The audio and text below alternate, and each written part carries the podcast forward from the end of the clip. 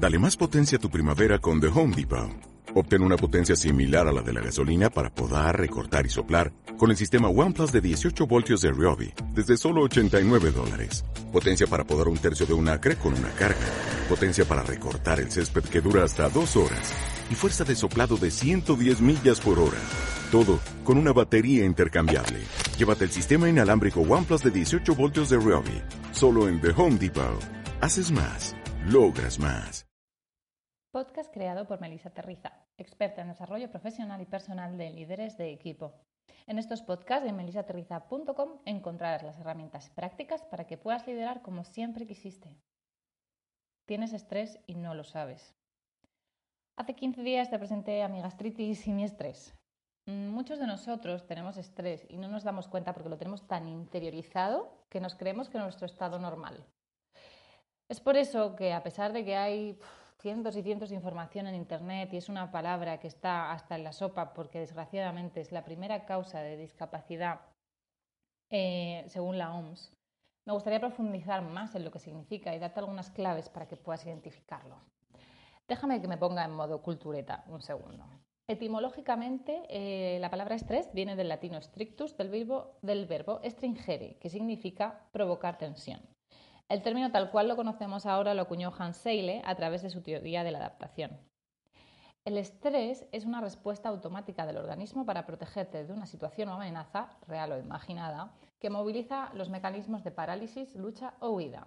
Son los que se conocen como las tres Fs en inglés, que es flee, fright, uy, perdón, flee, fight or frozen. Sin estos mecanismos de supervivencia que provienen del cerebro reptiliano, ni tú ni yo estaríamos aquí ahora mismo. Así que más allá de demonizarlo, te invito a darle las gracias porque sin él ya nos habría comido un mamut de la jungla o algo similar.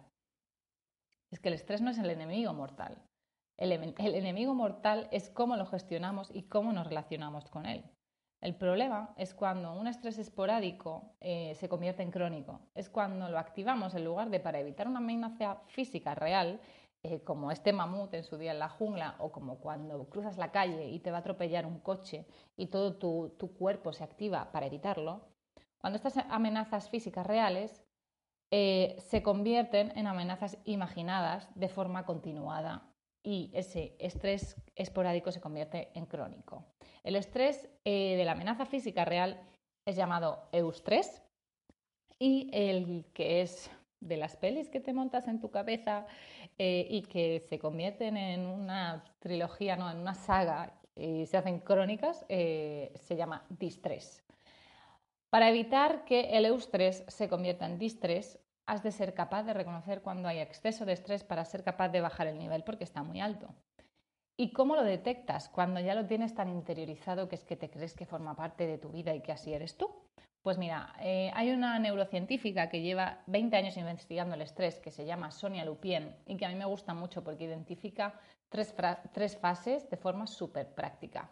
La primera es que la digestión cambia y que tienes que tomarte pastillas cada dos por tres. Hola, sí, aquí mi gastritis al habla. La segunda fase es que llega un momento en que el cerebro te pide que le des algo bueno, porque se lo ha currado tanto que necesita calmarse bebes más alcohol o fumas más o tomas más helados o fill the, blanks, como en los ejercicios estos de inglés, mm, pon cualquier cosa que te guste, eh, pues la tomarás más porque el cerebro necesita calmarse. Y luego la tercera fase es que enfermas, tienes problemas de memoria, cambios en la personalidad, te enfadas rápidamente y aquí puede aparecer la sensación de estar quemado y la depresión. ¿Te pasa algo de esto? Si es así, eh, para nada es un consuelo, pero te diré que no estás solo y que se pueden hacer varias cosas para bajar esos niveles.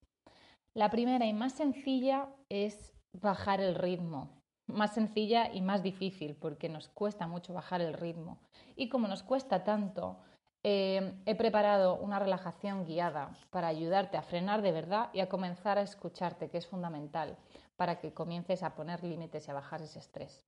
Para escuchar esta relajación, que son nada, 10 minutitos, solo tienes que ir al apartado de herramientas que está en mi página web www.melisaterriza.com y darle al play. Ya está, no tienes que hacer nada más. por favor, que te lo mereces. Comienza a vivir más tranquilo y comienza a bajar tu estrés.